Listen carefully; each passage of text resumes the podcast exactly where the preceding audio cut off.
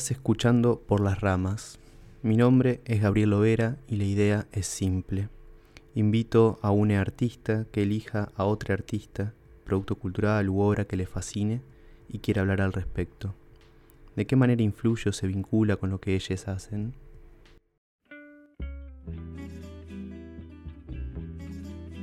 Bueno, voy a hacer una introducción formal porque yo ya te estaba grabando, en realidad. Eh, para que nos están escuchando, les habla Gabriel Lovera. Estamos en este caso con Sofía Culzoni, artista, ¿cómo te consideras? ¿De Rafaela o de Córdoba? Artista. Artista, perfecto. bueno, bienvenida Sofi. Eh, y nada, gracias antes que nada por aceptar que te haya escrito y, y que estemos acá. Y abrirme las puertas de este lugar que es increíble. Gracias. Sofi, lo primero que te quiero preguntar, que eh, cuando estuvimos hablando fuera, armando esto, que me, que me causó mucha gracia, fue la historia de tu abuelo. Que, que, o sea, cómo, lo que yo te pregunté fue em, de qué manera empezaste a vincularte con, con, el arte o cómo llegó a vos eh, en esa primera instancia. Y me mandaste una, un mini audio que me fascinó y dije, no, esto, esto es oro puro. ¿Cómo, ¿Cómo, fue ese contacto que entraste con, con las esferas del arte? En realidad, eh, mi abuelo es inmigrante italiano, eh, vino después de la Segunda Guerra y entre todas las cosas que hizo y aprendió para poder vivir y comer, aprendió a tocar la, eh, la, trompeta. la, trompeta. Tocaba la trompeta en la banda municipal y bueno, y trabajaba en el frigorífico también y un montón de otras cosas. ¿Autodidacta? Sí. Él dice, yo no sé cuánto hay de verídico en esto, que le copiaba las manos al que tenía al lado. Entonces con los movimientos, él aprendió a tocar la trompeta y también dice que nunca aprendió para mí sí, digamos, no soy una conocedora de la música, pero, pero para tocar en la banda tengo. municipal tenés que... Entonces él, mi abuelo siempre fue una persona muy hermosa, o sea, muy, muy generoso, muy buena, pero de muy poca paciencia. Entonces, bien, bien tano. Sí, bien tano. Y él ensayaba y yo, en, por lo general, en, la, en, el dormitorio de su casa, entonces yo escuchaba que sacaba, que ya él tenía un ruido, digamos, como el abrir el estuche. Y yo escuchaba y me iba acercando de a poquito y tenía, digamos, su, su, cama, la silla donde él practicaba y un espejo. Hermoso. Y una cajita de música. Entonces yo prendía la cajita de música, lo cual agregaba un sonido más a, a, a la situación y me ponía a bailar enfrente del espejo hasta que mi abuelo perdía la paciencia y me echaba. Qué hermoso. Pero, o sea, como que ya habías desarrollado un ritual. Escuchabas ese escuchaba, sonido. Pero ya escuchaba como el sonido de, de, del estuche. Después, digamos, paralelo a eso, eso es mi abuelo de parte de mi mamá. De parte de la familia de mi papá, mi abuelo dibujaba, hacía eh, tipo historietas, cómics. Y a mí me, me, encantaba. Y de hecho es como, cuando me daban cosas para hacer para la escuela, es como que yo iba, que él me las haga, y él me hacía sentar a que yo las dibuje. Claro. Y me daba las herramientas para hacerlo. Y ahí creo que como que... ¿Cuántos años tenías ahí? Y yo era chica, ponerle 5 o 6 años. Y eso, digamos, después trans, transcurrió. Y mi tía era profesora de, de, arte y daba clases en el Liceo Municipal de claro. acá de Rafael. Y fue mi primer maestra. Y hoy es hermoso porque yo trabajo con mi tía. Mi tía es artista de la galería. Así que es como, es muy lindo. Ella nos, nos, me buscaba a mí, a mi hermana más grande, y nos llevaba a su taller, que era en el liceo, y, y tenía una paleta, digamos, era como una estructura de madera, con, como si fuesen unas tapitas de mermelada, con las pinturas adentro, con unas hojas que eran gigantes, capaz que no eran tan grandes, pero no Bueno, en ese momento, chicas, sí, sí, sí. Eh, y era como muy hermoso. Esos fueron como mis primeros. Más o menos el, el, el, en el ambiente familiar estaba súper, sí. o sea, ya sea a través de la música o de lo plástico, pero estaba ahí dando vueltas. Sí, y, mi, y mis papás particularmente siempre nos nos estimularon en todo. Mi papá es una persona que yo aprendí a disfrutar la música con él, digamos, aparte de esto de, de mi abuelo, eh, mi papá le gusta mucho la música, entonces era como las bandas sonoras de, no sé, de Toquinho, Serrat, Eric Clapton, Creedence, no sé, es como... Claro, melómano, qué lindo. Era como esa banda de, de... Y después ambas, no sé, es como, como muy amplio. Y a su vez como, tanto a mí como a mis hermanas, como estimularnos y acompañarnos a, a todo. Y yo he pasado por todos los talleres del liceo municipal. Creo que no me tocó, no me quedó ninguno. Hice teatro mucho tiempo, que hoy me pienso en teatro y me da una vergüenza. Pero... ¿Consideras, por ejemplo, que, que, que el teatro te dejó algo, sobre todo en, en- en la capacidad de vincularte a nivel social como para poder manifestarte o no? de hecho, me cuesta, es como, nada, creo que es una herramienta, es algo que, que vamos aprendiendo, pero bueno, yo estoy hablando con vos y me cuesta los ojos. Es como Pero porque que- soy chinito. pero me, me, me cuesta. Me- como que me cuesta el público y eso. Es como que voy aprendiendo con el tiempo, pero es algo que voy ganando con, con el hacer. Sí, inclusive viste que a veces uno cree que, que ya logró cierto grado de desinhibición y no. Y mentira, y tenés algo más. Exacto, exacto. De golpe te da vergüenza ir a comprar algo al kiosco, no sé. Sí, o decís, ah, mira qué bien que estuve. Exacto. Y al día siguiente tenés que volver a hacer lo mismo y... ¿Y por qué hoy no? Después me quedé pensando, eh, vos también me dijiste que había, digamos, un, eh, un pequeño episodio, por decirlo, o epifánico, en donde dijiste, yo quiero hacer esto. ¿Cómo, cómo fue? ¿Te acuerdas que me... eh, El de la lámina. exacto. Eh, qué rendidor el audio de un minuto que ¿Viste? te- En tercer grado la señorita Mónica. Un shout out para Mónica. Un besito grande. Yo no me acuerdo, mm, eso te contaba, es como que no tengo recuerdos de la primaria, eh, lo cual me parece un poco heavy. No me acuerdo nada. Pero tengo como dos o tres escenitas y una es esta, que en tercer grado la señorita Mónica nos mostró una lámina de Miró, muy mal impresa, empastada los colores. Y yo salí de ahí como fascinada. También Miró tiene una imagen que para los niños y las niñas es como Mm. bastante... Y salí fascinada y le dije a mi mamá que había que buscar a esa señora en Encarta El Encarta. porque yo quería hacer lo que hacía él. El Encarta 98. Qué, qué- qué- qué- qué fantástico. O sea que Miró fue lo primero que te, te impresionó, digamos, sin saber que, que era Miró, Creo, creo etcétera. que sí, digamos, porque no tengo otro, así como otro recuerdo. También mi, mi tía, mi- la misma que era mi profesora, fue- directora del liceo municipal, entonces ella me llevaba mucho a ver Claro. muestras, a ver obras de teatro, eh, pero muchas, si hoy te tengo que decir una en particular que haya visto una muestra, no me acuerdo. Eh, pero, pero sí, como, ahí tengo como todos esos flashes de la infancia. Pero Miró fue como... Y después ver el primer Miró en vivo, que lo vi hace dos años, y que nada, es como, mira, te lo cuento, se me viene el piel de gallina.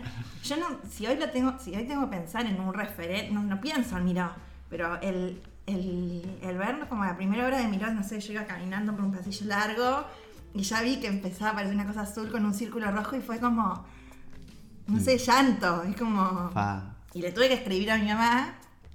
Le mandé un video en realidad y le dije, estoy viendo un miro, el señor de la encarta. Ese. Te fuiste a, a Córdoba. Sí. ¿La decisión fue, me voy a estudiar a Córdoba, o sea, totalmente unánime o dudaste un poco? ¿Cómo, cómo, cómo, eh, entraste, digamos, al formato académico?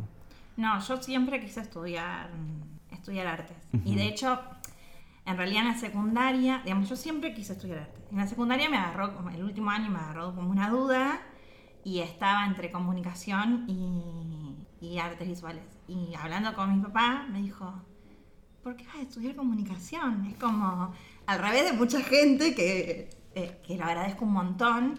Dice, anda a estudiar arte. Dice, cualquier cosa, vemos. Pero anda a estudiarlo. Y me fui a estudiar en 2007. ¿Cómo, co- eh, cómo- fueron esos primeros pasos? ¿Te gustó, no te gustó? Eh, Sí, no. ¿Hubo desencanto? Sí, hubo mucho desencanto, digamos.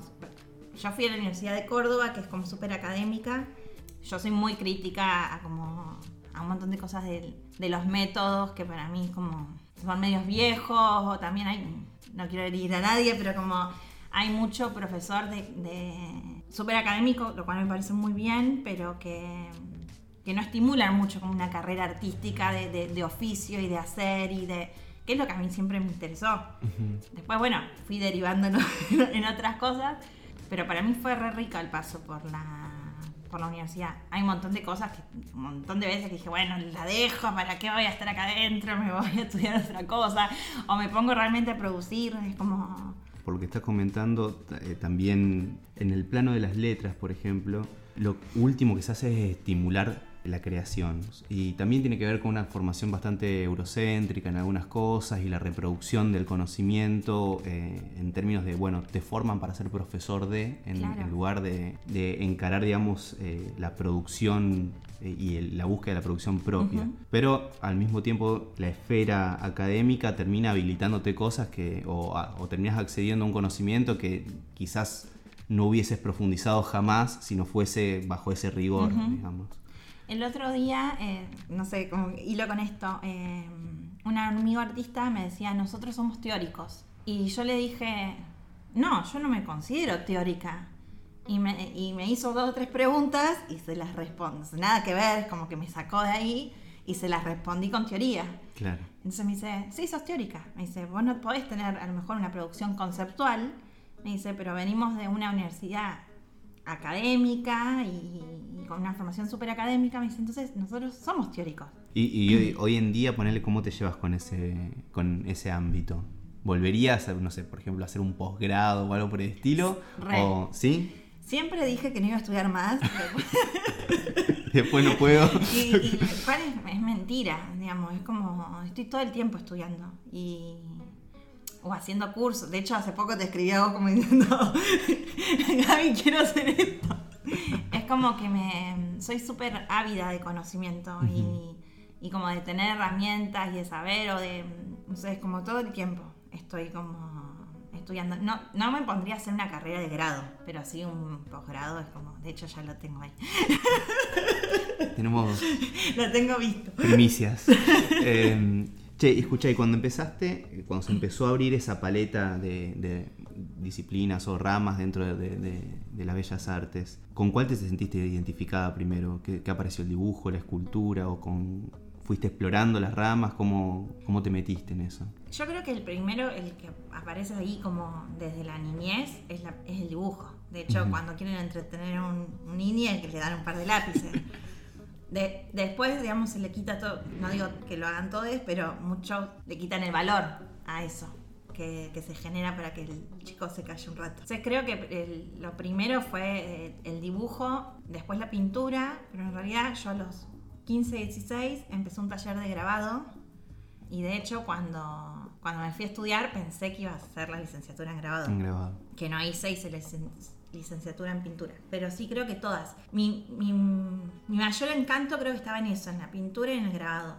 La escultura siempre me pareció algo como que no, que entendí más de más entrada al facu y al dibujo le terminé de agarrar cariño después, porque eh, tenía, y de hecho voy a decir algo que cree mucha gente y, y cual trato de decir que no, pero yo en un momento creía que, que no, no era buena dibujante, digamos, y que y después me di cuenta que no.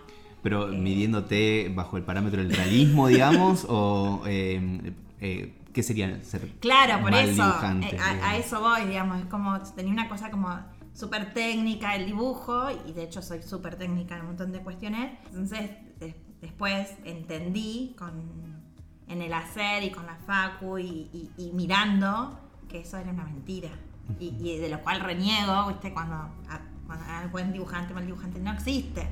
Pero venimos como con esa cosa muchas veces de, como ya de, escuchar, entonces uno sin darse cuenta, como un montón de otras cosas, repite. Y entonces es como que fue la disciplina con la que me terminé de enamorar más tarde, por, este juicio de valor del buen dibujo o mal dibujo.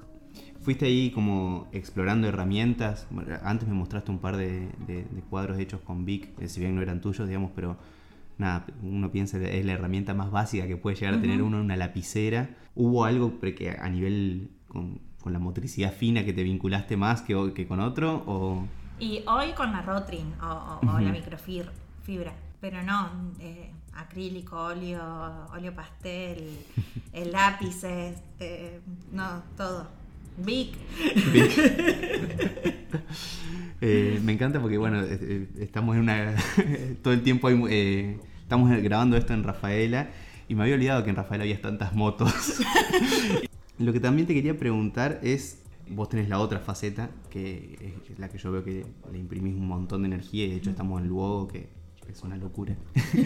Eh, ¿En qué momento, digamos, empezó aparecer o cómo se manifestó esto de, la curaduría y de gestionar un espacio cultural, eh, abrir una galería? ¿Cómo, porque me imagino que en algún momento, o al menos en su inicio, debe haber sido como una especie de utopía y ahora el lugar es increíble. ¿Cómo, ¿Cómo arrancó? La gestión es como que vino creo que como consecuencia de lo que hacía sin darme cuenta.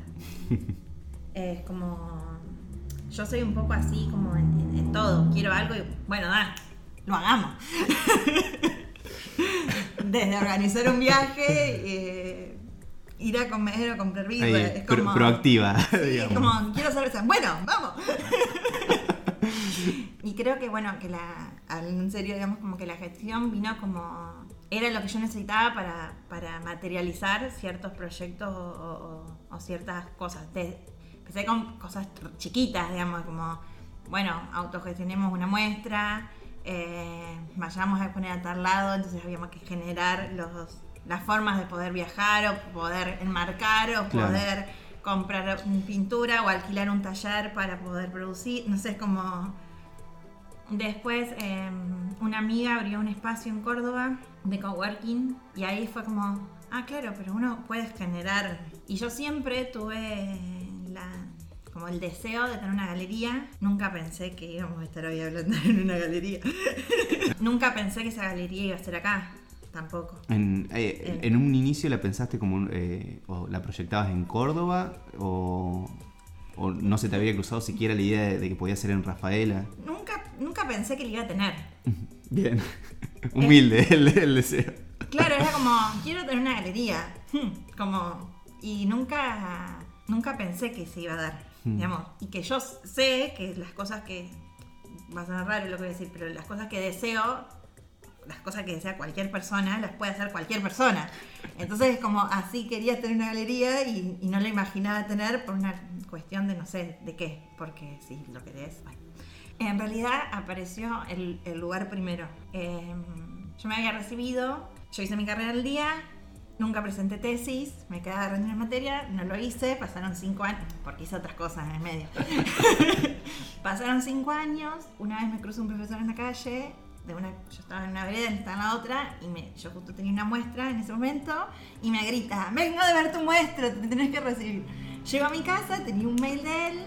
¿En serio? Eh, y me dijo como, recibite, yo te yo ya lo había hablado en un momento, cuando yo me reciba quería que él sea mi asistente, mi eh, tutor, de, tesis, me recibí. Me recibo, vengo un fin de semana acá a Rafaela y, estaba sola con mi papá y me dice, bueno, ¿y qué va, qué, cuáles son tus planes? ¿Qué vas a hacer?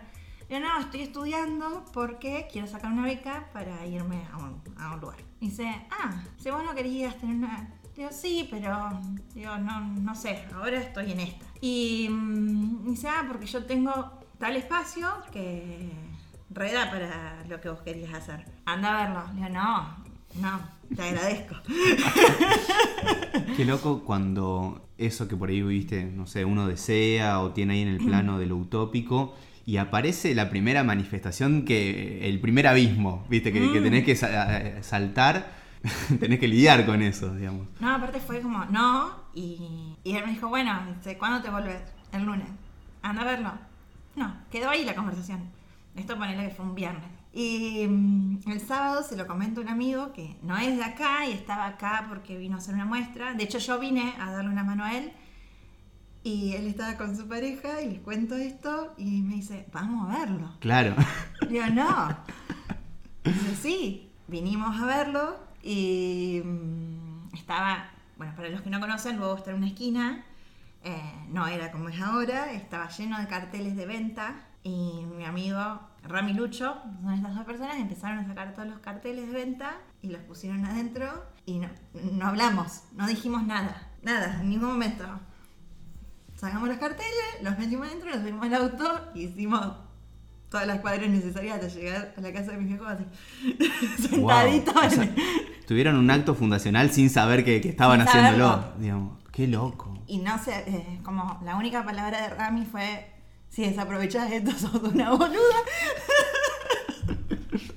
y bueno, y, hoy estamos acá. ¿Cómo fue? Porque me imagino que, que- al margen, digamos, de la cuestión de la gestión en sí, debe haber un proceso interno eh, en donde empezás a vincularte con las obras de los otros, de los otros artistas, digamos. ¿Cómo abordás el proceso curatorial? ¿Cómo te acercás a los artistas que te gustan? ¿Empezás por un círculo más íntimo o te contactás con gente que no conoces directamente? ¿Cómo, cómo arrancás con eso? Sí, en un inicio, digamos, para elegir, o, o para elegir sí con quién trabajar o las primeras muestras, es como también fui a aprender cómo, cómo lo quería hacer Ujú. y de qué forma. Siempre supe que para la galería quería trabajar con artistas jóvenes. Por una cuestión no porque sean jóvenes y, y- y- y haya un acto de discriminación. Una gerontofobia. A, a quien, a quien no lo son, sino porque yo tengo la edad que tengo. Entonces que me parecía que era como nada, relacionarme con pares que, eh, o con gente hasta más chica que yo, entonces había otra forma de, de relacionarme y de lo que yo le podía aportar. A lo mejor a alguien con una carrera más amplia sentía que a lo mejor no tenía herramientas. Eh, eso en, en- en- en un inicio. Los primeros artistas con los que trabajé, por supuesto que eran amigos, porque también había que confiar en el proyecto. Y con un artista que no era amigo, pero lo perseguí tanto que lo logré. y ahora, digamos, eh, bueno, ya en realidad ha pasado el primer año, eh, conozco, hay gente que conozco por hace bastante y, y les escribo o- o también recibo muchas propuestas de- en, en PDF que, me, que me escriben a mí o, o a Luego, que también soy yo, o mandan un mail.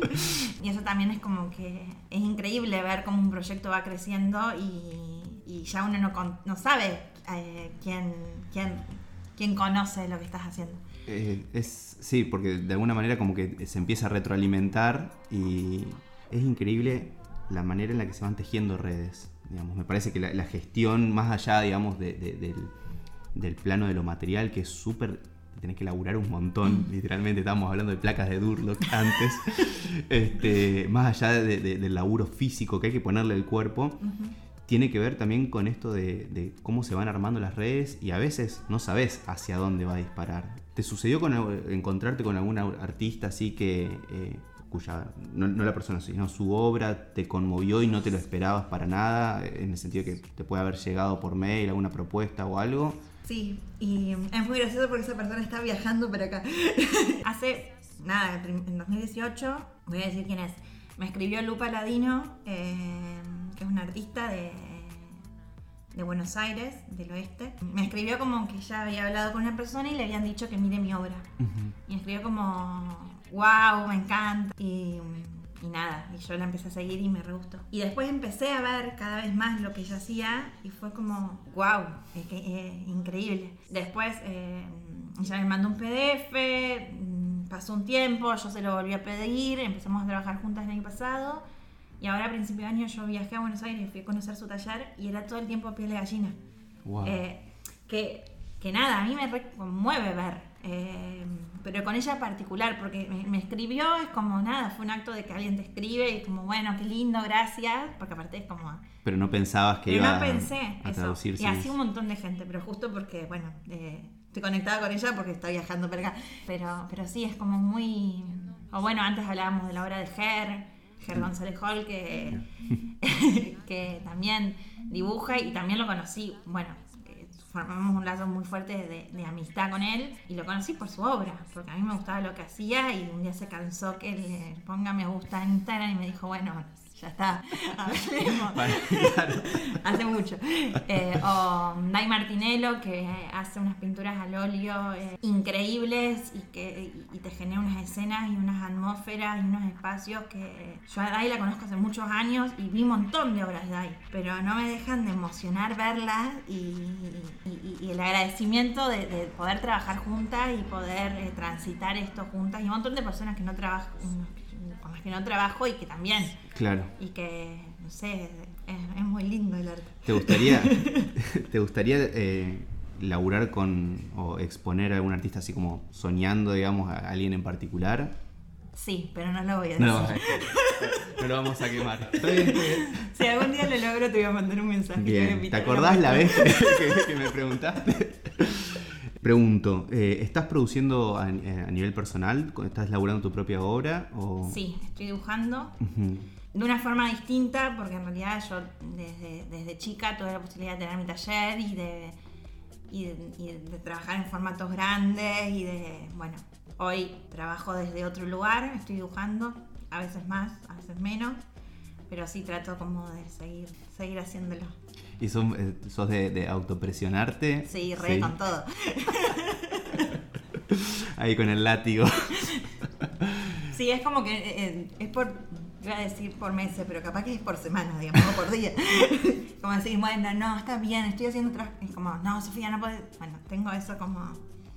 Sí, y me imagino que también, no sé, como sos muy activa, tenés un montón, también debe ser difícil hallar el tiempo o la energía, porque a veces tenés el tiempo y, y lo único, lo- para lo único que puedes utilizar ese tiempo es para dormir, digamos, del, de- del cansancio. Otra de las cosas, voy a girar un poquitito, Dale, pero giremos. que te quería preguntar es, eh, estás vinculada a la docencia, das talleres y veo, bueno, justo vi antes de venir que, que trabajás con niños, ¿qué, qué vínculo encontrás, digamos, entre, eh, en- entre la infancia y la exploración eh, de lo artístico? En, en- Es hermoso. Vínculo todo, el, el que te imagines, porque a mí me encanta ver como esta cuestión de la novedad.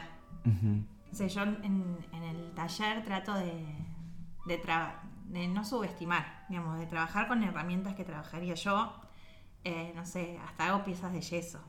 Eh, a veces más, a veces menos, digamos. Ahora aprendí también que, que, que, bueno, eh, cómo, cómo hacer esas, esas- eh, la- las cosas, pero me encanta que, ver cuando la exploración, digamos, como sé trabajar con papeles o ver, no sé, la otra vez destenimos papeles y pintamos con los papeles. Y es increíble, y es increíble cuando los vienen a buscar y le cuentan a los padres lo que hacen. O no, o técnicamente, como, no, hicimos esto y le pusimos esto, entonces quedó así. Y la señora nos contó que el, el otro día eh, me mandó un video una mamá, una nena de 6 años, que había, que había dibujado un... A la nena le gustan mucho los animales. Entonces cada vez que viene yo a ella ya le tengo preparada como una consigna a su gusto, digamos. Sí, es como ahora en pandemia estoy trabajando con un grupo re- muy reducido de, de- de niñas, entonces tengo la posibilidad de preparar, un, eh, como le, le hago una consigna a cada uno según lo que le, le gusta. Eh, porque aparte yo disfruto, lo disfruto mucho. Eh, a mí me, me- realmente me- no me da lo mismo que, el- que, que aprenda lo que quiera o aprenda una consigna random, digamos. Y mm, me mandó un video de que la nena le contaba que había dibujado una gallina y con su patita y demás. Y cómo yo le había enseñado que ella tenía que mirar, porque partió de una foto, de mirar para... Y para mí eso es hermoso. Es como me, me parece increíble. Más o menos entre qué edades, con, con niños de qué y niñas de qué Seis a edades? diez. De 6 a 10. Bien, están ahí como en plena ebullición Me encanta. Otra de las cosas que, que- que por ahí veía es que hay una triangulación entre Rosario, Córdoba y Rafaela. Que, y hay una especie de circuito de, de galerías. De hecho, me comentaste que iba a, a No sé si se puede decir esto, Sí, pero sí, sí. Que, que- que iba a llegar, digamos, eh, directamente de una galería de Rosario, un- una exposición acá. ¿Eso lo descubriste vos en el momento o ya lo tenías más o menos programado? eh, ¿Viste que había una triangulación y te metiste ahí? ¿Cómo, cómo, cómo se desarrolló? En realidad, yo cuando abrí luego, como venía de, de Córdoba y nada, y yo laboralmente me venía de vincular hace 11 años, bueno, a lo mejor menos laboralmente, pero venía de 11 años en Córdoba, y como yo veía que en Rafaela había, en, en- en las propuestas que venían del museo o, o- o otras galerías que estaban funcionando en ese momento, venían de Rosario o de Buenos Aires, yo digo, quiero ser nexo directo con Córdoba. Exacto. Entonces, en la agenda anual del Luego, yo ponía, aunque sea dos muestras, por lo general se hacen cinco muestras. O antes de la pandemia eran entre cinco y cuatro muestras anuales. Dos eran de Córdoba. Entonces, yo gen- ya con eso como me autoobligaba a generar como ese vínculo. Después, en un mercado de arte de Córdoba, conozco, eh, que fui con, con Luego, en el primer mercado de Córdoba de Luego, o sea, que fue en el 2018, conozco la Galería Subsuelo de Rosario. Que también era su primer mercado de arte como subsuelo. Y me parecieron ellos como. Me, me gustó mucho la propuesta, cómo la habían hecho, cómo habían trabajado.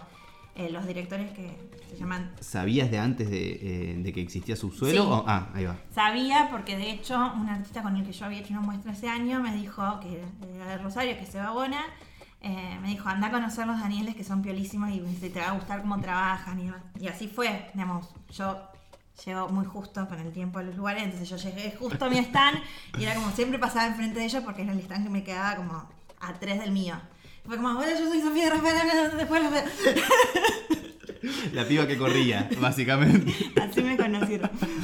Estoy más allá. Bueno, y me iba. Bueno, y después viajo a Rosario, conozco su galería, vi que todo lo que me había dicho Seba era cierto, que trabajaban muy bien, que, que tienen artistas que la verdad que admiro mucho y me gustan mucho, que tienen un espacio que es bellísimo y que está súper bien gestionado, bueno, y otras cualidades hermosas que tienen. Entonces, eh, así como viajando, yendo, después vinieron ellos, conocieron, luego em, empezamos como a hacer eh, una conexión y eh, hacer intercambio de artistas. Entonces en el 2019 vino una obra de un artista de Rosario, que es artista de subsuelo, se llama Carla Colombo, hizo una muestra individual acá y subsuelo tiene tres, eh, sí, ahora tres salas, y eh, Dino Valentini, que es artista del Luogo, que es quien pintó la fachada acá del Luogo, hizo una muestra en el gabinete de subsuelo. Y eh, bueno, y ahí empezaron como los intercambios. El año pasado teníamos previsto uno, que no se pudo hacer por, por la pandemia. Y ahora, la semana que viene, inauguramos una muestra que se llama Arqueología del Duelo, con tres artistas de ellos. Y a fin de año va una muestra, que les voy a decir, de Dai Martinello al gabinete de, subsuelo. Entonces creo que eh, ahí como que empecé como a triangular un poco con, las dos ciudades. Aparte, lo que tiene Rosario es que tiene un circuito de galerías que se llama Giro, eh, que son todas galerías eh, rosarinas. Y ellos, el año pasado, con todo esto de la pandemia, abrieron Giro e hicieron un giro provincial. Entonces, que invitaron como a una jornada por Instagram a participar a galerías de la provincia. De la provincia. Y después lo abrieron, hicieron como giro interprovincial, no me acuerdo cómo se llamaba, que era con Córdoba y con la provincia de Santa Fe. Entonces, bueno. Zarpado. Ahí. Vos sabés que siempre que, sobre todo porque a mí también me interesa mucho esta triangulación, viste que yo viví un tiempo en Córdoba, porque me, parecieron escenarios culturales muy diferentes, eh, eh, al menos en lo musical, que era lo que yo desde la fotografía estaba más vinculado, en lo que era Córdoba y lo que era eh, Rosario. Y mm, yo tengo una hipótesis que siempre que lo charlamos con, con, amigos y amigas que tienen vínculo, digamos, con, con estas ciudades, en donde hay una cuestión geográfica que todo es, depende de la distancia a la que estemos de Buenos, Aires. Claramente no estamos en, un país que, brille por su federalismo, digamos. Y bueno, nosotros siempre, eh, siempre charlamos de que decimos, de alguna manera Rosario está como siempre atada a, eh, Buenos Aires. Y en, en, el imaginario popular está esta cuestión de querés pegarla o si querés entrar en un circuito mainstream o lo que sea, tenés que irte a Buenos Aires. Y de golpe te encontrás que Córdoba tiene una movida que es totalmente autosuficiente, por decirlo de alguna manera. Ahí siempre se está mirando hacia el otro lado, pero ese fenómeno está en Mendoza, ese fenómeno eh, en Chaco también se está reproduciendo y está creciendo a nivel, digamos, a pasos agigantados. Yo sé que la pandemia puede haber demorado, pero... Corrientes también. Corrientes también, de, misiones, hay, yo creo que de alguna manera, y sobre todo, bueno, ni hablar con la influencia de los medios de comunicación eh, y, y todas las redes sociales que tenemos, se van armando redes, pero que son de alguna manera subterráneas. Sí, más federales. Más federales, exacto. Eh, yo creo igual que em, Córdoba a su vez le cuesta más. No sé, como es mi mirada, digamos. Yo creo que Rosario tiene más visibilidad. Es una opinión personal. Que, Todo lo que estamos haciendo es una, es una opinión que personal. A hablar, Pero sí, como creo que para mí Córdoba está como, como que la geografía y el estar más lejos eh, se nota. Y otra, eh, creo que acá entramos en, un, terreno un poquito más complicado, pero... ¿Me vas a poner incómoda? No, no, sé, no sé. ¿Cómo te manejas y cómo, mm, tanto en tu propia, con tu propia obra como en, eh, a nivel galería, con lo que es el mercado del arte en sí. Te pregunta. Yo creo que está como en una...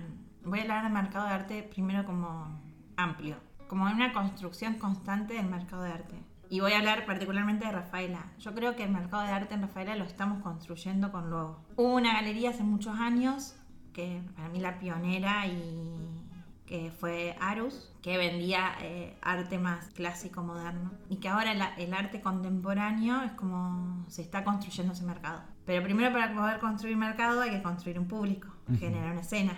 Creo que es... A ver, yo tengo una galería de arte y, y vendo obra y puedo decir que vendo obra. Lo cual me pone muy contenta y, me enorgullece. Primero, tener una galería de arte en Rafaela y poder, segundo, poder vivir de una venta de obra en una galería de, una ciudad con 120.000 habitantes. Pero por otro lado, también entiendo que es, es difícil, es, es lento ese proceso. Porque hay que construir la escena, hay que generar ese público que le interese entrar a una galería a ver obra y a ver una producción de arte contemporáneo que te ofrece un montón de otras cosas. Eh, una instalación, el, tener, eh, interactuar con la obra desde otro lado, le exige a lo mejor al espectador que no sea solamente eh, contemplativo. Lo quita del rol de pasividad, básicamente, sí. Entonces es como hablar de mercado de arte como general, a mí me cuesta porque obviamente una persona que está en en Córdoba va a hablar desde otro lugar, de Rosario, en Buenos Aires, en La Rioja o en Neuquén, porque el contexto es distinto. Así todo, yo creo que hay hoy en día un montón de herramientas que ayudan a que uno no se piense solamente en un lugar, digamos, como yo en mi espacio físico está en Rafaela, podría estar en cualquier otro lugar. Y, y nada, digamos, y yo creo que está en cualquier otro lugar teniendo un Instagram activo o pagando una publicidad y generando redes o no, te contesté tu pregunta. No, de alguna manera sí, o sea, acabas de, acabas de decir que podés, vendés obra, o sea, lo cual, y, eh, la gestación de la escena, más allá de las particularidades de, de, la zona, por decirlo de alguna manera, muchas veces la idea de, y sobre todo con el arte plástico, está de alguna manera desprestigiada o porque siempre está atada a la, a la cuestión de la funcionalidad, digamos esto sirve, bueno, entonces lo pago. Esto no sirve, a ver, ¿para qué sirve, digamos? Yo siempre invito, perdón, como, yo siempre invito a que, mm, no sé, yo tengo obras súper accesibles, digamos. Hay un, abanico de precios interesante, digamos. Vos te podés comprar un dibujo con lo mismo que a lo mejor gastás el fin de semana para sentarte a comer una pizza y tomarte dos pintas. Entonces, como que yo siempre invito, como decir, cómprate la primera obra, tenela en tu casa. Porque la verdad es como eso de sentarte en el sillón al, leer, escuchar música o lo que sea, o estar parado y mirar y saber que eso es único, que es original, eh, que lo hizo una persona, que esa persona la estás ayudando, que esa persona la representa en una galería y tal. Como que todo lo que eso conecta y que, y que no es una lámina y que tiene un tiempo de dedicación y de estudio y de. como cualquier otro oficio, ¿no? Pero para mí es tan distinto el tener algo grande, chico, lo que sea. Eh, pero compraste la primera obra. Es como para mí es con lo que, con lo que puedas. Yo, yo compré mi primer obra, digamos que fue una serigrafía porque me gustó, que era chica, y fue como, wow, o sea, estoy... Entonces para mí ese momento es como muy, es muy importante. Sí, además eh, no sé, pienso que eh, en, un contexto en donde todo es extremadamente efímero, extremadamente volátil y fugaz, eh, inclusive cuando vas a una muestra, digamos, sí, podés entrar en contacto con la obra, pero el vínculo con la obra es cuando lo tenés a diario, implica no solamente la visualización del objeto X al, cual al cual hayas accedido, sino que todo lo que venís diciendo vos, que hay un relato detrás de eso, que inclusive vos podés profundizar o reproducir teniendo a cualquier persona en tu casa o algo por el estilo, pero de alguna manera es como que siento que, tenemos que educarnos eh, a aprender a valorar eso, como consumidores de arte en general, digamos. Sí es cierto que hay industrias que tienen un nivel de desarrollo, sobre todo con, el material artístico que es reproducible, eh, como puede ser la música o que puedes vender discos. Bueno, ahora no sé, te puedes descargar discos, digamos, pero, pero de alguna manera también desarrollar el arte de detenerse frente, eh, frente a la presencia del objeto, digamos. Ni hablar cuando estamos hablando de eh, instalaciones, por ejemplo. Me parece que, está buenísimo que, plantearlo en esos términos porque medimos todo bajo la, idea de la funcionabilidad. ¿viste? Eh, bueno, para me sirve o no me sirve, ni hablar en, un contexto de economías fluctuantes como, como las que estamos, este, que es muy, muy complejo. Si, podrías acceder a cualquier obra que, decís, esto lo, lo, quiero tener en mi casa y lo puedo tener, ¿qué te comprarías? Me compraría dos. la tenés es, increíble porque es algo que no nos charlamos antes, pero yo ya lo sé. Eh, primero compraría un nacional, un gofrado de Bernie. Bien, Bernie. Compraría un gofrado de Bernie. Y después compraría una instalación de Anish Kapoor. Me mataste, desconozco por completo. Comprar una instalación. Me imagino que para comprar una instalación tenés que tener un lugar para instalarlo, básicamente. ¿Por qué? Bernie, bueno, con Bernie me pasó lo mismo que me pasó con Miró eh, en otra escala. Y siempre dije, cuando yo pueda voy, a comprar algo de Bernie. Y con Ajit Kapoor porque me... No voy a tener nunca una obra de Ajit Kapoor. A menos que haya un pozo petrolero abajo de, luego. Pero son esas, eh, esas piezas que me generan mucha admiración. Genial. Vi que habías moroteado el, el celu como, para, como para mostrar. Este tipo tiene su propio negro, ¿entendés? Hay un negro que es el negro de Nish Kapoor, que es un, es porque vi el coso negro. Que no lo tiene nadie, que es increíble porque no refleja nada. Ah, ya sé, ya sé, ya sé, ya sé quién es entonces. Trabaja en dimensiones enormes. Es gigante. Eso eh, era otra de las cosas que te quería preguntar. Si para vos la dimensión de la obra tiene, tiene peso, o porque antes me mostraste, digamos, los, eh, estos dibujos. Un dibujo. Claro, pero el, formato ese largo y finito. Era un formato largo y finito. perfecto. El formato largo y finito. Em, no, era. Contemos que era un dibujo que tiene 3 eh, metros. En realidad está el marque, se cortó para el marcar. Cada marco mide un metro y medio por 4. 3 de ancho por 4 de alto. Bien. Que bueno, obviamente de alguna manera a nivel visual te conduce por un hilo, digamos, literalmente.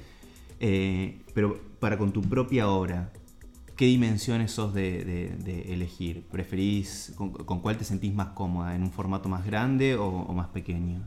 Creo que si me esta pregunta me la hacías hace cuatro años atrás, te diría gigante, grande. Hoy creo que no me... Hoy trabajo en, formato pequeño, pero también aprendí o, que, no, que el tamaño no tiene, como que no incide en la producción que es en realidad lo que necesita la obra en ese momento. Lo que la obra necesite, lo que si voy a pensar en un espacio, es lo que me pide ese espacio, eh, lo que yo quiero que genere, es como... Bien, o sea que eh, de alguna manera cada obra demanda su propia superficie. Sí, sí. Perfecto. Sí, más cuando uno por ahí piensa la obra instalada en un espacio específico, nada, va a ir de acuerdo a lo que se necesita en ese momento. Te, hago la última porque si no nos vamos a pasar el tiempo. Que es una de las más polémicas. Puedo decidir no contestar. Eh, puedes decirlo claramente. No, es un interrogatorio. No, pero ¿qué pensás acerca, digamos, de las obras, sobre todo que están caracterizadas dentro del arte contemporáneo, que necesitan sí o sí respaldarse de un texto que de alguna manera aclare el panorama de qué es lo que, o, brinde, digamos, una guía de interpretación para quien, quien está enfrente de la obra. ¿Cómo te llevas con eso? Si ese texto está, es porque se necesita. no, no lo discuto, digamos, es como... Siempre que hay un texto es porque es necesario que esté. Vos extenderías, digamos, eh, eh, el, formato, por decirlo de, alguna manera, de la obra que incluye al texto per se, digamos. A ver, digamos, a mí me... Yo creo también muchas veces que a lo mejor no necesita ese texto. Eh, me estoy contradiciendo con lo que dije recién, pero yo creo que siempre que se llega al momento que ese texto está en, sala, en audio, en lo que sea, es porque es parte de la obra y se necesita. Digamos, no es como un tutorial para entender la obra, sino eh, es, parte. Yo lo pienso de esa forma. También creo que hay veces que que aparecen textos que para mí no, no haría falta porque es no, no darle lugar al otro restringe la paleta de interpretaciones, Claro. digamos. Sí, por ahí hay veces que, que no sé, ponele yo, yo hay veces como curadora de ciertos lugares donde de- tomo la decisión de que no estén. Ujú. Una cosa es como el texto curatorial, el texto de sala, y otra cosa es como esa cosa del epígrafe Claro, claro. eh, abajo como explicativo. La última, ¿qué es lo mejor y qué es lo peor de la gestión de la galería para vos? ¡Wow! Nunca lo pensé. ¿O qué es lo que más sufrís y qué es lo que más disfrutás? Lo mejor la sorpresa y lo peor la sorpresa. no, cre- yo creo que crezco todo el tiempo y aprendo todo el tiempo. Y eso viene con una gran sorpresa porque, em, no sé, es como los, esta cuestión de los vínculos. Yo decido relacionarme así como en la vida en general, como una cuestión de- del vínculo como muy amoroso. Eh, decidí hace un tiempo que es así y es la única manera que, que- consigo en relacionarme. Em, pero he construido muy lindos eh, vínculos em, de, trabajo, de, em, em, de equipo, de, de- conocer artistas, es como siempre con un vínculo como muy, muy cálido. Y eso eh, siempre viene con muchas, como, con- como con sorpresa, porque uno no sabes, ah, eh, no sé, cuando se viene un artista a hacer una muestra y, y convivimos durante siete días y yo mejor antes nunca lo vi en vivo, porque la verdad es que trabajo con, con mucha gente que no vive en la misma ciudad que yo, entonces a lo mejor antes de que llegue la, la inauguración de la muestra nunca lo vi. Y es un momento de sorpresa, digamos, como, ¿saben? Bueno, no sé cómo. Y te digo que como nunca o casi nunca tuve un decir, "Uf, quiero que, que esto termine. No, jamás me pasó. Y a su vez esa cosa de la incertidumbre y de la... Y vamos, como que nunca sabes. Entonces creo que lo mismo que tiene de lindo un montón de veces, eh, otras veces puedes llegar a jugar en contra. O esta cuestión de la inestabilidad, pero como, no sé, seré como, no sé, es raro, pero decido como capitalizarlo. No, además, claramente te abrís de- desde el lugar del factor humano. Y eso de, con, con- tiene una- con un correlato artístico, Mm. por decirlo de alguna manera. Sofi, gracias. A vos.